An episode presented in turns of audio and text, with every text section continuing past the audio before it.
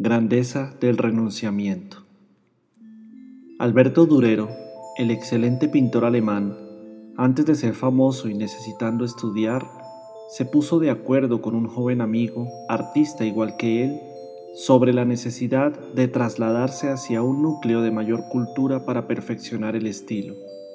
Para lograr lo propuesto, ya que no disponían de un mecenas que los ayudase, uno trabajaría en la ruda tarea de lavaplatos, mientras el otro pintaba, de modo que con el resultado de la venta de los primeros cuadros, el que trabajaba pasaría a estudiar.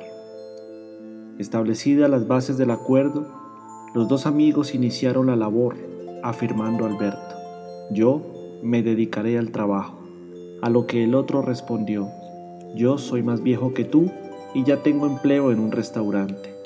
Accediendo a la proposición del amigo, Durero comenzó a estudiar y a pintar. Cuando reunieron una suma que permitía que el otro estudiase, él mismo dejó el trabajo y se encaminó a la escuela. Sin embargo, constató que la ruda actividad le había destruido la sensibilidad táctil, desequilibrándole el ritmo motor, comprendiendo que nunca llegaría a ser un genio, máxime al descubrir la cualidad superior de su amigo. Dotado de sentimientos nobles, renunció a la carrera y prosiguió trabajando. En una noche en que Durero retornó al estudio, al abrir la puerta silenciosamente, se detuvo en la sombra al ver que el reflejo de la luna que entraba por la claraboya iluminaba dos manos puestas en actitud de oración. Era su amigo, arrodillado, que rogaba para que el compañero triunfara en la pintura. El artista, conmovido ante la escena, la inmortalizó en una pequeña tela que pasó a la posteridad con el nombre de Estudio para las manos de un apóstol, realizada para el altar de Heller y que hoy pertenece a la colección albertina de Viena. El renunciamiento es la emoción de los espíritus superiores transformada en bendiciones que desciende sobre el camino de los hombres. Quien renuncia establece para el prójimo los lineamientos del futuro dentro de un clima de paz el renunciamiento es más beneficioso para quien lo practica.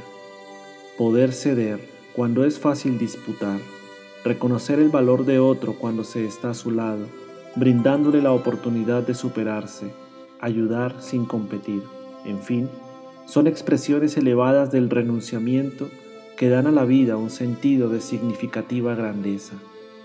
El camino, que hoy está cubierto de cardos y abrojos, es el mismo sendero bendito y libre que ayer fue recorrido con egoísmo. La senda escabrosa, marcada por el pantano del presente, no es otra sino aquella que fue relegada al abandono. La ruta de difícil tránsito es el fruto del olvido a que fue confinada por quien la recorrió.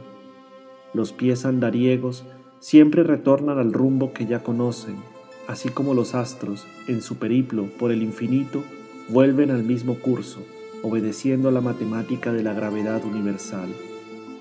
Felices aquellos que hoy ceden para recibir mañana, los que ahora donan para más tarde enriquecerse, los que comprenden que la verdadera felicidad consiste en ayudar y proseguir la marcha sin imponer nada ni nada tomar.